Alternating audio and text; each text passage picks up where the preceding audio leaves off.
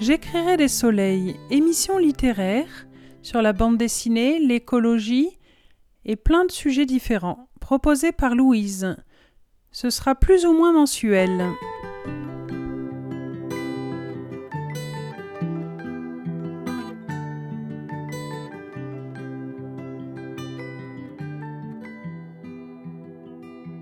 Aujourd'hui, je vais vous présenter plusieurs livres de l'édition Terre Vivante. C'est des nouveaux livres qui sont sortis qui sont très intéressants. Donc il y a une serre pour récolter toute l'année, choix du matériel et techniques de culture. Ça a été écrit par Émeric Lazarin, conseil d'experts. On poursuivra avec des médecines douces pour vos fruitiers, phytothérapie, homéopathie, aromathérapie. Écrit par Jean-Luc Petit, que vous connaissez peut-être parce qu'il est de la région du 04. Édition Terre Vivante. Les clés de la diététique chinoise de Richard Zagorski et Anne Tran. Toujours édition Terre Vivante. Et on finit par Aromathérapie de docteur Françoise Quick Marinier et docteur Laurent Briquet. La préface est du docteur Christophe André. Et c'est mieux vivre ses émotions avec les huiles essentielles l'auto-hypnose et la méditation.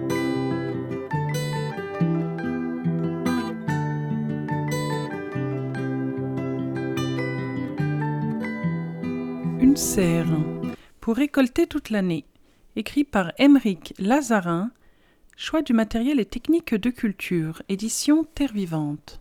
Qui ne rêve pas d'avoir une serre dans son jardin, afin de préparer ses semis et ses plants pour le jardin ce livre propose un éventail de serres pour étudier cette possibilité.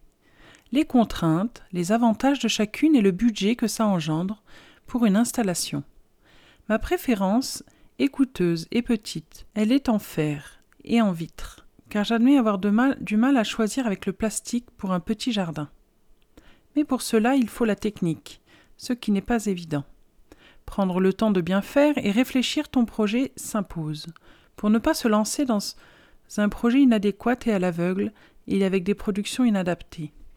Ce livre richement illustré est clairement une invitation à se lancer dans cette aventure et donner les outils techniques pour bien le faire. Un volet sur les cultures est aussi proposé, ce qui est très intéressant.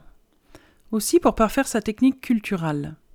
Je vais maintenant vous lire des extraits du livre et vous conseille de vous le procurer si vous souhaitez mettre une serre dans votre jardin. Une serre pour récolter toute l'année. S'il est un élément que tout jardinier rêve d'avoir dans un coin de son potager, c'est bien une serre, en forme de tunnel ou de chapelle, en plastique ou en verre.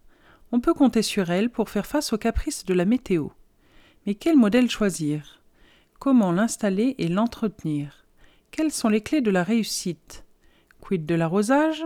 Comment enrichir le sol de façon écologique? Engrais, paillage? Gérer les maladies? Les ravageurs? Attirer les pollinisateurs? Organiser les rotations, les associations de culture, optimiser l'espace? En hiver, quelle technique adopter pour conserver une température acceptable sans utiliser de chauffage Couche chaude, paillasson, tas chauffant, serre bioclimatique. Cet ouvrage très complet répond de façon claire, avec l'aide de nombreux graphiques, schémas, dessins explicatifs et photos, à toutes ces questions et bien d'autres encore. Les quatre saisons à la serre sont également détaillées, avec les conseils spécifiques à chacune d'elles. Les fiches finales présentent 38 légumes, fruits aromatiques sélectionnés pour leur intérêt à être cultivés sous serre, avec pour chacun d'eux description et origine, rusticité, partie consommée, type de sol, exposition, multiplication, arrosage, entretien maladie et parasites, variété à privilégier. Aubergines, basilic, carottes, chayottes, excusez-moi, choux, concombres, courgettes, épinards, fraises, framboises, haricots, laitue, melons, oignons blancs, patates douces, pépinots, poireaux, poivrons, pommes de terre, radis roquettes, scorsconer, tomates, de quoi vous régaler, vous et votre famille tout au long de l'année. Un livre qui s'adresse à tous les jardiniers, qu'ils soient débutants, avertis ou professionnels. Agronome et écologue de formation, Émeric Lazarin est paysagiste et enseigne aujourd'hui la gestion des espaces naturels. Passionné de plantes insolites et rares, il expérimente diverses techniques de culture. Il a déjà publié chez Terre Vivante Mon potager de vivace, la phytoépuration et Je crée ma pelouse écologique. Comment faire les bons choix? Des serres, il y en a pour tous les goûts, toutes les situations et tous les budgets. C'est rassurant, mais on peut vite se décourager. Alors pour que l'acquisition d'une serre ne tourne pas au cauchemar, il est important de bien évaluer ses besoins et de déterminer à l'avance les usages que l'on en fera. Les modèles et les dimensions. Avant toute chose, il est important de réfléchir à la surface dont vous avez besoin et à l'emplacement que vous pressentez pour l'installation de votre abri. En effet, en fonction de la place dont vous disposez, mais aussi des utilisations que vous en aurez, le choix se tournera vers des modèles différents. Avant de voir plus en détail les avantages et les inconvénients de chacun, sachez qu'il existe trois modèles différents de serres. Les tunnels, dont la structure se compose d'arceaux hémisphériques exclusivement couverts d'une bâche plastique. Les chapelles, composées de quatre murs verticaux et d'un toit en double pente, couvert de plastique ou de verre. Les serres adossées, qui, comme leur nom l'indique, trouvent leur place contre un mur. Que dit la loi? En France, c'est le Code de l'urbanisme qui détermine les conditions d'installation des serres. Heureusement, il est relativement souple. En voici quelques éléments essentiels. Pour les particuliers, voici la règle. Moins de 5 mètres carrés, aucune réglementation particulière. De 5 mètres carrés à 20 mètres carrés, une déclaration préalable en mairie. Au-delà de 20 mètres carrés, demande de permis de construire. Il est à noter que la surface à prendre en compte est celle pour laquelle la hauteur de la serre est égale ou supérieure à 1,80 m. Là où la serre n'atteint pas cette hauteur, elle n'est pas comptabilisée. Toutefois, si vous résidez dans une zone protégée ou soumise à des restrictions particulières, comme c'est le cas autour des sites historiques et des monuments classés par exemple, il est important de vous renseigner auprès de votre collectivité, mairie, communauté de communes, pour connaître le cahier des charges en vigueur. En ce qui concerne les serres plus grandes à usage agricole, voici les deux cas de figure. Surface inférieure de 2000 m2, mais dont la hauteur est comprise entre 1,80 m et 4 m, une déclaration préalable auprès de votre mairie est nécessaire. Surface supérieure à 2000 m2, une hauteur supérieure à 4 m, une demande de permis de construire est obligatoire. Enfin, les serres, qui ne sont pas cultivées mais servent d'abri de jardin, s'exposent à une taxe qui concerne toutes les constructions répondant à cet usage. Voilà, donc déjà, avant de se lancer dans ce projet-là, il faut savoir euh, nos droits et nos devoirs et, euh, et savoir si on peut l'installer ou pas avec euh, la mairie. Donc on va poursuivre avec l'art de cultiver dans le froid. En hiver, l'art de cultiver dans le froid. En plein hiver, les chantiers de jardinage sont peu diversifiés. Il n'est pas question de planter ni de semer. Les arrosages sont ponctuels, mais pas inexistants. Les ravageurs sont peu actifs. Bref, c'est une saison calme, mais attention aux faux semblants. Même si elles sont rares, les tâches à réaliser ne sont pas sans importance. Les cultures en place doivent être surveillées, voire récoltées pour celles qui peuvent l'être, et la température doit être gérée. Servent efficacement la chaleur. Avant de penser à produire de l'énergie et à produire de la chaleur pour lutter contre les chutes de température, notamment nocturnes, il apparaît judicieux de sélectionner les espèces et les variétés les plus rustiques, mais aussi de mieux valoriser et de mieux conserver la chaleur du soleil de la journée. Pour ce faire, plusieurs techniques existent et peuvent être employées sans trop de moyens. Inspirées de pratiques séculaires, elles présentent l'avantage d'être peu coûteuses. Facile à mettre en œuvre et parfaitement durable dans la mesure où elles ne requièrent aucune énergie fossile, et permettraient même potentiellement d'en limiter les recours. La serre bioclimatique.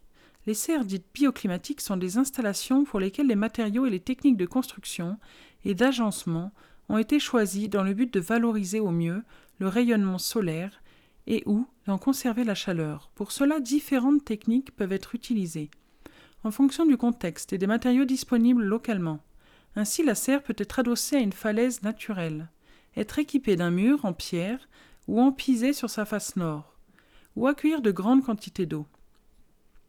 Et là, je vais finir avec euh, cette serre bioclimatique qui est très intéressante et dont on a un témoignage d'un maraîcher euh, qui habite euh, à deux pas de chez nous, à Man exactement. Donc Gérard Doma, qui est maraîcher professionnel et président d'Agribio 04, qui en a créé une. Serre bioclimatique équipée sur la face nord d'un empilement de fûts noirs remplis d'eau. Donc là, on voit sa serre bioclimatique. Il y a de, nombreuses photos dans ce livre. C'est très agréable d'ailleurs pour la lecture parce que du coup, il y a plein d'illustrations et de détails qui nous permettent de bien comprendre.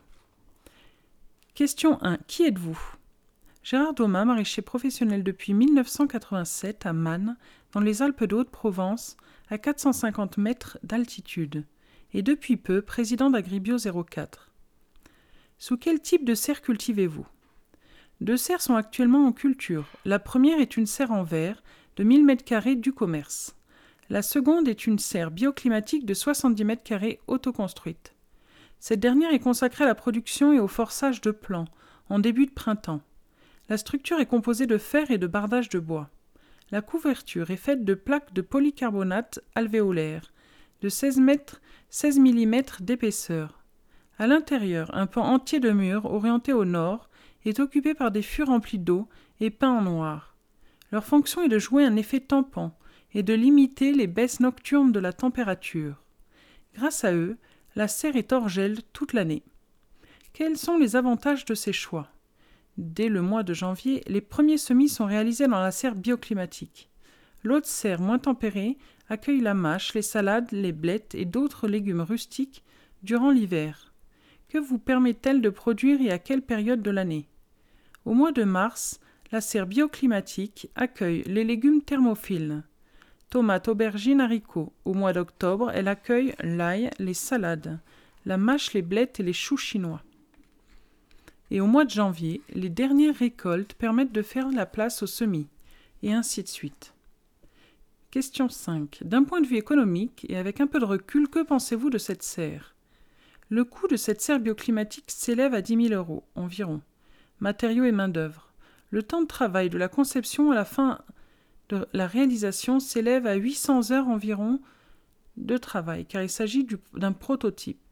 En cas de nouvelle fabrication, les coûts et le temps de fabrication seraient réduits. Aujourd'hui, l'entretien est réduit et les frais de fonctionnement également. La durée de vie est de 20 ans pour les plaques de polycarbonate et sans doute beaucoup plus pour le reste. Pour conclure, conseillerez-vous cette possibilité à d'autres jardiniers? Si oui, lesquels? La serre bioclimatique est un outil de production important, dont l'architecture doit être adaptée à chaque région. Elle me permet de produire toute l'année, car elle garantit des températures positives tout au long de l'hiver. À mon sens, c'est un outil de travail indispensable pour les régions de montagne et de prémontagne, y compris à des altitudes élevées. Voilà, donc je trouvais que ce témoignage était très intéressant et montrait la qualité de ce livre. Il y a plein de serres différentes, à différents budgets. Vous avez vu qu'il y en a qui ne sont pas forcément donnés non plus. Et maintenant, on va finir avec les fruits et légumes à cultiver sous serre. Donc, euh, on va finir avec ça et après, je vous invite à, lire ce livre si vous avez un projet de mettre une serre dans votre jardin ou, ou en tant qu'agriculteur d'installer des serres chez vous et que vous êtes novice en la matière. Les fruits et légumes. À cultiver sous serre. La liste des légumes que l'on pourrait cultiver sous serre est longue, voire infinie. Il n'est donc pas possible ici de les recenser tous. Bien qu'incomplète, la liste que j'ai retenue se veut tout de même représentative des serres cultivées en Europe, et pendant les quatre saisons de l'année. Les légumes incontournables de nos potagers et de nos assiettes y ont donc toute leur place, ainsi que quelques espèces plus confidentielles, mais tout aussi intéressantes à mon goût. J'ai donc choisi de les mettre en avant.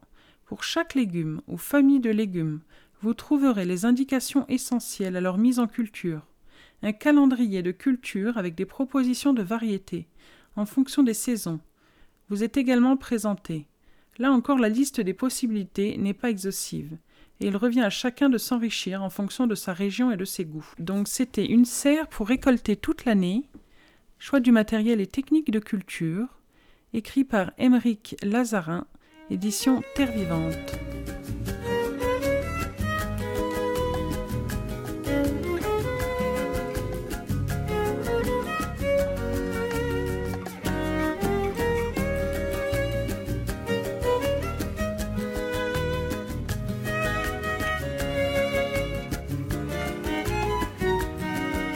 Quer flor que a murchar, quer criança que chorar, quer nuvem que a passar, é saudade, é tristeza, é lembrança de minha infância, é fantasia daquele mensa, região de coisa para consolar minha fraqueza.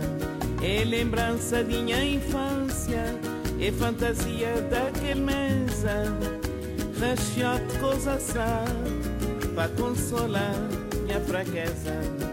Que flor que tá murchar, que criança que tá chorar quer nuvem que a passar.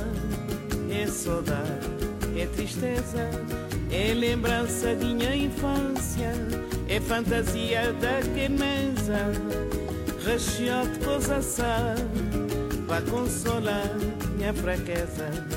É lembrança de minha infância, é fantasia da queimeza, recheado de coisa sã, para consolar minha fraqueza tá a mudar, minha história tá ficar. Um tá a mudar, minha história tá ficar. Um tá a mudar, Des médecines douces pour vos fruitiers. Phytothérapie, homéopathie et aromathérapie.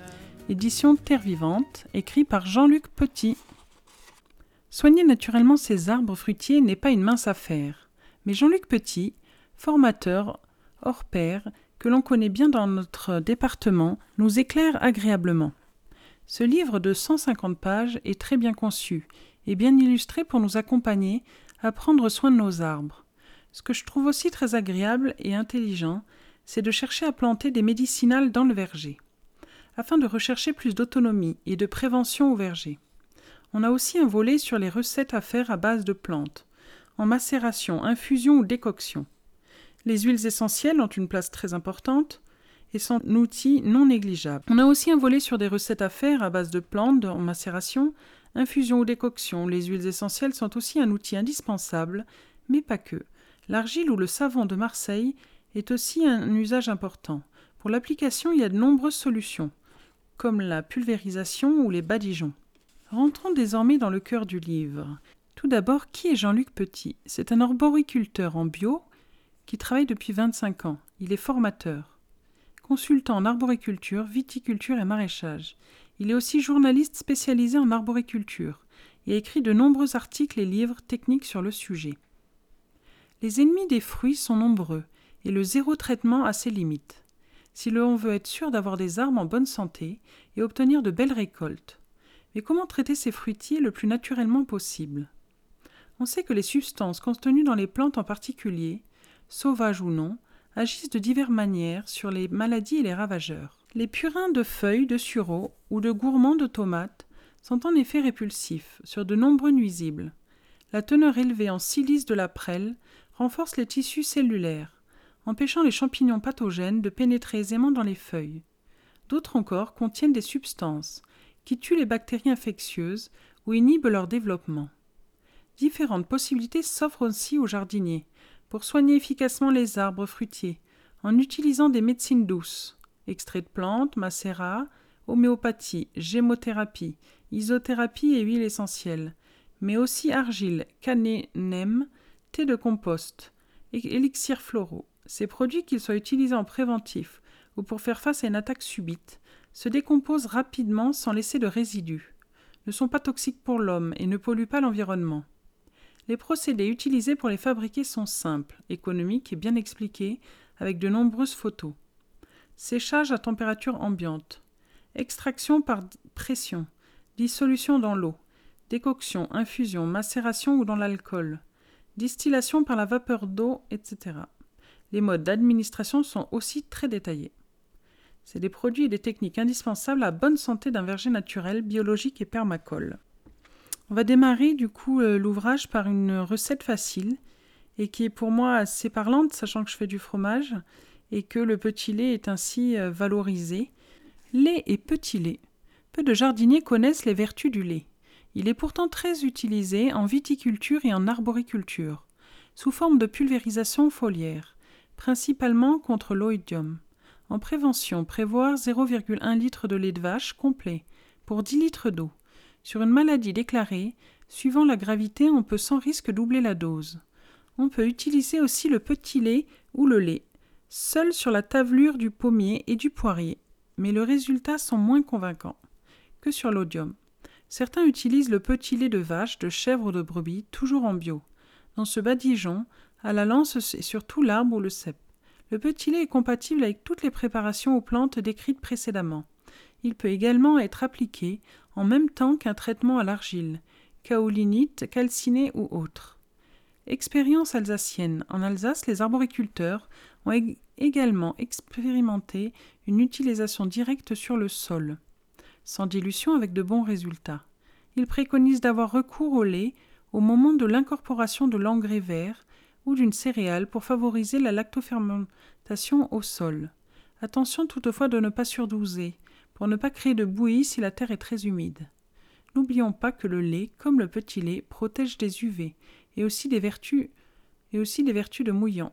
Bon, tout dépend de la quantité, hein, c'est bien précisé parce que le petit lait, c'est quand même de l'acide lactique et ça peut aussi euh, engendrer des problèmes euh, environnementaux si on, le répand dans la colline comme ça euh, ou qu'on ne l'utilise pas. Nous, par exemple, le petit lait, on l'utilise pour les cochons. Mais là, c'est une solution de l'utiliser aussi en arboriculture, du coup. C'est intéressant. Voilà. Et on va continuer avec la kaoline, qui est un trésor pour nos vergers. La kaolinite calcinée, une large palette d'applications. La kaolinite est l'argile la plus conseillée pour nous jardiniers. Mais il faut utiliser la kaolinite calcinée. Au moment de leur extraction, les argiles sont dites crues. Appliquées directement, elles peuvent boucher les stomates de feuilles. Mais une fois calcinée, la kaolinite n'a plus cet inconvénient. La calcination consiste à passer l'argile crue au fur au four à une température d'environ 1000 degrés, selon une technique spécifique utilisée pour la fabrication de la porcelaine qui permet d'introduire l'alumine dans les émaux. La kaolinite calcinée est maintenant très utilisée en arboriculture, viticulture et maraîchage, pour empêcher la sporulation des champignons cryptogamiques et le stationnement des ravageurs. Elle a sur les maladies fongiques un effet fixateur et asséchant, renforcé par la création d'un film protecteur qui empêche les spores de cryptogames de se disperser. Sur les ravageurs, l'argile agit comme un répulsif et non comme un insecticide. Son action est d'ordre mécanique. La kaolinite pulvérisée crée une barrière minérale à la surface du végétal. Ne pouvant se poser, les parasites ne peuvent pas pondre, ni piquer ni manger. Après des travaux allemands et suisses réalisés dans les années 1980, Montrant l'effet de l'argile sur la tavelure, les arboriculteurs bio français l'ont rapidement adopté.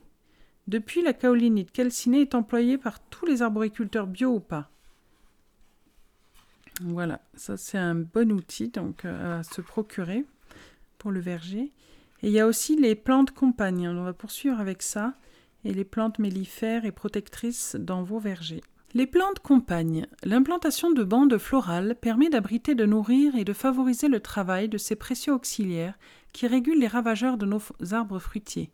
Pour avoir des fleurs le plus longtemps possible, tout au long de l'année, il faut choisir des variétés à floraison étalée, ou bien des espaces différents dans les floraisons qui s'échelonnent, ou encore renouveler les semis de plantes annuelles de façon à toujours en avoir en floraison. Les ombellifères le panier et la carotte sauvage sont des sources de nectar formidables pour tous les hyménoptères. Leur semis est difficile. La façon la plus simple de les installer est de s'en procurer des racines et de les repiquer sous la couronne des arbres. Étant bisannuelles, les racines pourront produire des fleurs dès la première année. Pensez aussi à l'angélique, l'aneth ou le fenouil et la coriandre, également à semer. Les astéracées, aussi appelées composées, Privilégiez les marguerites blanches et jaunes, les centaurées, la camomille, la millefeuille et la tanésie. Leurs fleurs attirent les coccinelles en grand nombre et elles contiennent des glucides dont se nourrissent les larves de chrysopes. Mais n'oubliez pas les bleuets, les tournesols ou encore les cosmos, qui attirent en particulier les araignées prédatrices et les cirfes, et se ressèment tout seuls les années suivantes. Les composés présentent l'avantage d'être faciles à planter les fébacées, les légumineuses. Le trèfle violet, le lotier corniculé sont parmi les fébacées les plus utilisées. Celles-ci peuvent, peuvent attirer de nombreux auxiliaires, particulièrement les punaises prédatrices d'anthocorides et myridés, grâce à leur période de floraison très longue. Le mélilo blanc constitue par ailleurs une source préférée de nectar pour les sphires. Les labiacées, labiées, lamiacées, parmi elles la menthe, notamment attire un grand nombre d'auxiliaires. Elle se sème facilement mais peut parfois devenir envahissante. Dix espèces d'hyménoptères prédateurs visitent la menthe sur un mois de floraison. L'agripomme appartient à la famille des labiacées. C'est une plante bien aimée des bourdons, qui sont des pollinisateurs efficaces même par mauvais temps et grand vent. Les crucifères, la moutarde sauvage